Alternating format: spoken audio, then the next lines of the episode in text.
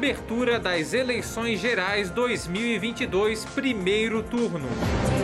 Rádio.UFSC é jornalismo, é rádio, é democracia e ponto. Rádio.UFSC promove entrevista com os candidatos ao governo de Santa Catarina. Para oferecer aos seus ouvintes informações sobre o processo eleitoral, a Rádio Ponto procurou todas as candidaturas ao governo de Santa Catarina para entrevistas. As participações poderiam ser de candidatos ao governador, a vice-governador ou ainda serem respondidas por meio de áudios ou textos com as respostas. Foram feitas 10 perguntas comuns a todos os candidatos, todas com respostas de no máximo um minuto. candidato a governador Décio Neri de Lima tem 61 anos, é advogado e professor, natural de Itajaí. Já foi vereador de Blumenau em 93, prefeito da cidade por dois mandatos, de 97 a 2004. Também foi deputado federal por Santa Catarina três vezes, em 2007, 2011 e 2015.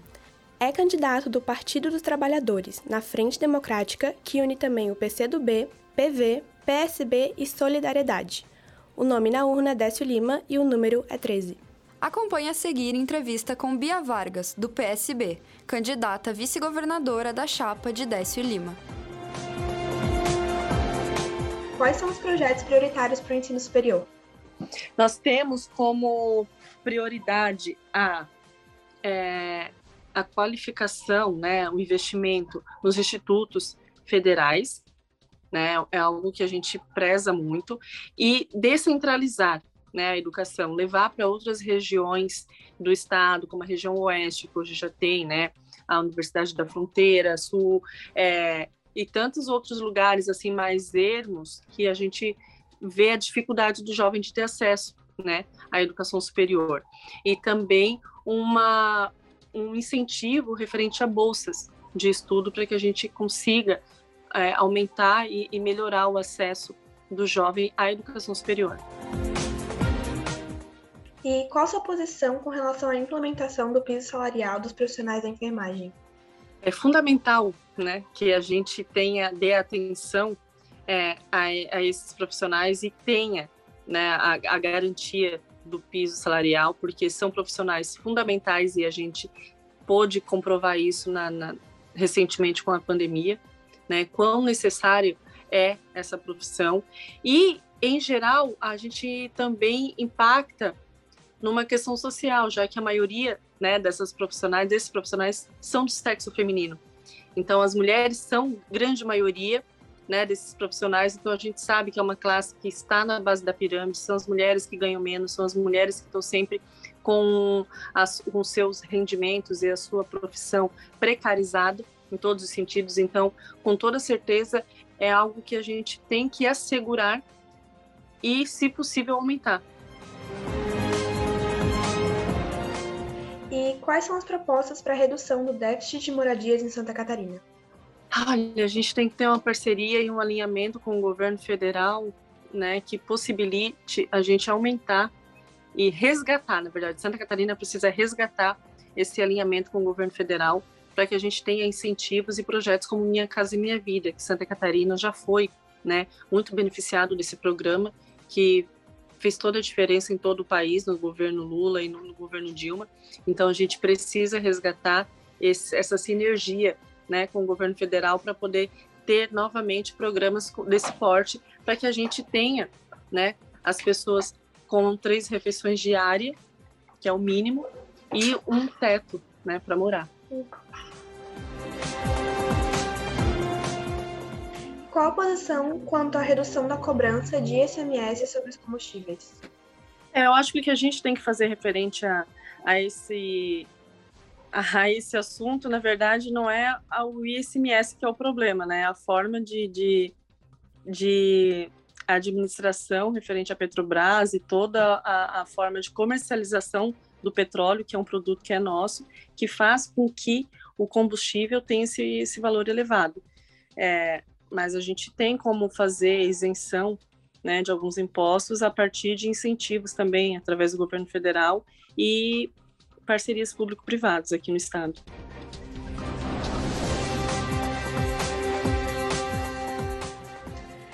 quais são as propostas para o setor cultural de Santa Catarina?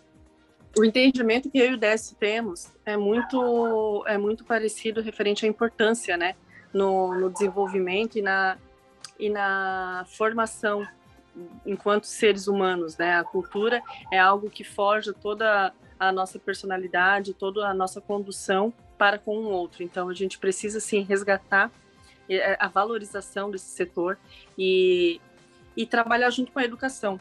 Então dentro do nosso projeto educacional é, a gente prevê a criação de institutos estaduais né, nas 21 micro-regiões do estado e que contemple no contraturno, né, o, o, incentivo à cultura e ao esporte. Então, a gente quer implementar é, esse incentivo em todas as áreas, né, tanto da educação quanto, claro, a Secretaria de Cultura, é, reforçar isso, trazer editais para que os nossos artistas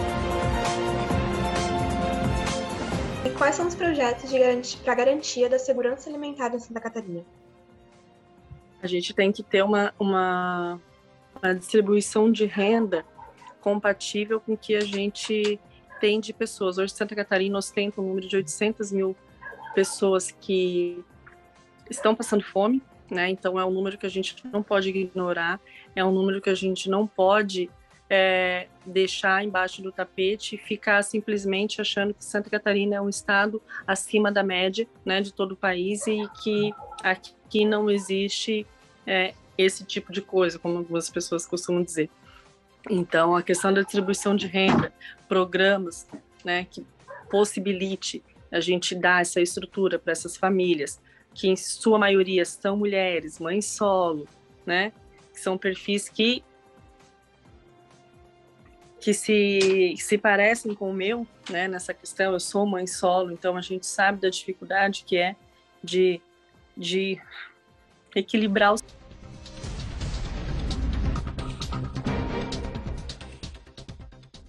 os projetos prioritários para a área da segurança pública em Santa Catarina? É, referente à segurança pública, a nossa maior preocupação, né, Santa Catarina, é, realmente ela tem é, números assim bem controláveis é, referente à a, violência de uma forma geral, mas referente à violência contra a mulher é algo que assusta muito e é algo que a gente tem que dar prioridade. Eu também sou, fui vítima de violência doméstica, então eu trago é, com muita atenção esse assunto e é algo que a gente tem que eliminar, né? Esses números a gente não tem como ostentar no país, num, num estado tão desenvolvido como Santa Catarina. Então a gente tem é, dentro do, do, do, plano de governo é, o aumento de números de delegacia 24 horas com o efetivo feminino para acolher essas mulheres e dentro desse desse programa, né, focado na violência contra a mulher, a gente está E como você entende que deva ser a relação com o governo federal em 2023? Olha, a gente tem convicção de que o próximo presidente vai ser o Lula, e a partir disso a gente sabe que contamos, falamos a mesma língua, né? Então é, a gente tem uma sinergia com esse governo por entender que as práticas que ele já trouxe para Santa Catarina enquanto presidente são as mesmas que a gente quer trazer de volta. Então, na época do governo Lula, a gente teve aqui é, a implementação de 30 campos da, do, do, Instituto Federal, a gente teve também, se eu não me engano, quatro, quatro da, da, da UFSC, acho que é Araranguá, Curitibanos, Joinville, enfim, eu acho que são quatro, né?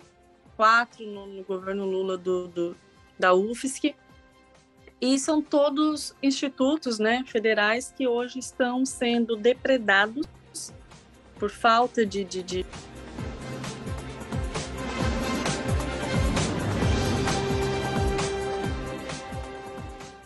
É, quais são as propostas para a área do meio ambiente em Santa Catarina?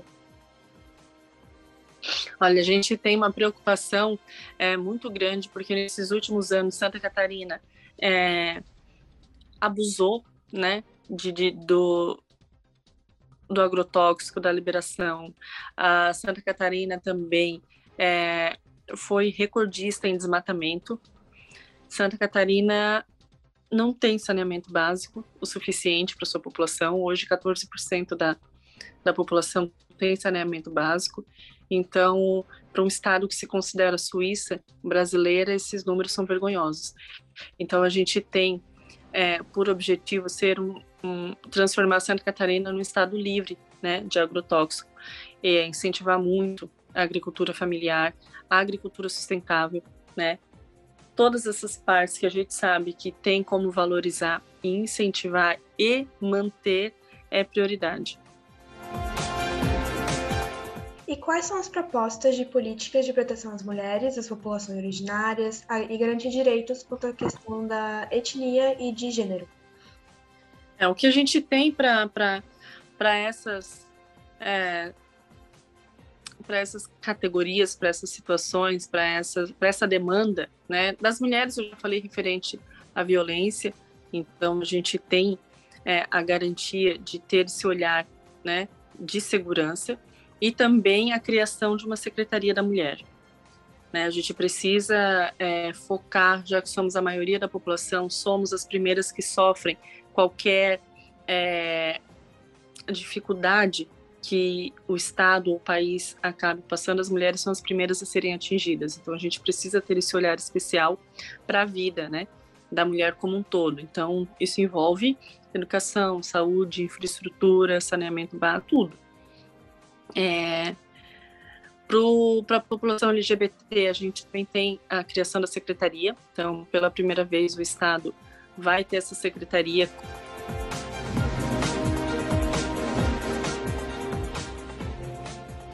E aí, por fim, a senhora também tem um minuto para falar as considerações finais, algo que acha que não falou, que acha importante.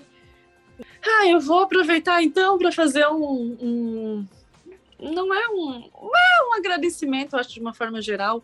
É, a gente está na reta final dessa campanha, que foi uma surpresa e um baita desafio para mim. É, a gente, dentro dessa chapa da SB, a gente conseguiu alinhar discurso e prática pela primeira vez.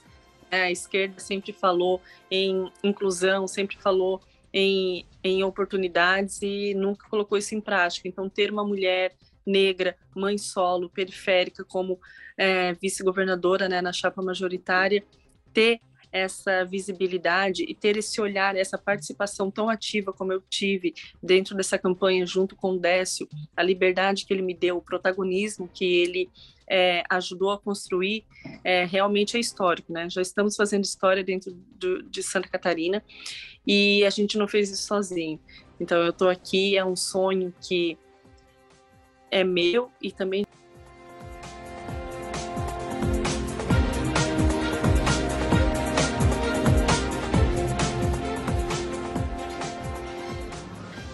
Entrevista, locução e edição técnica por Ana Menezes e Isis Leites.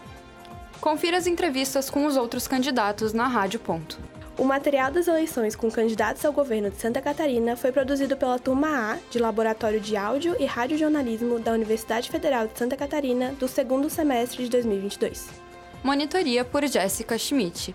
Orientação do professor Áureo Moraes e técnica por Peter Lobo. Rádio.UFSC. É rádio, é jornalismo, é democracia e ponto.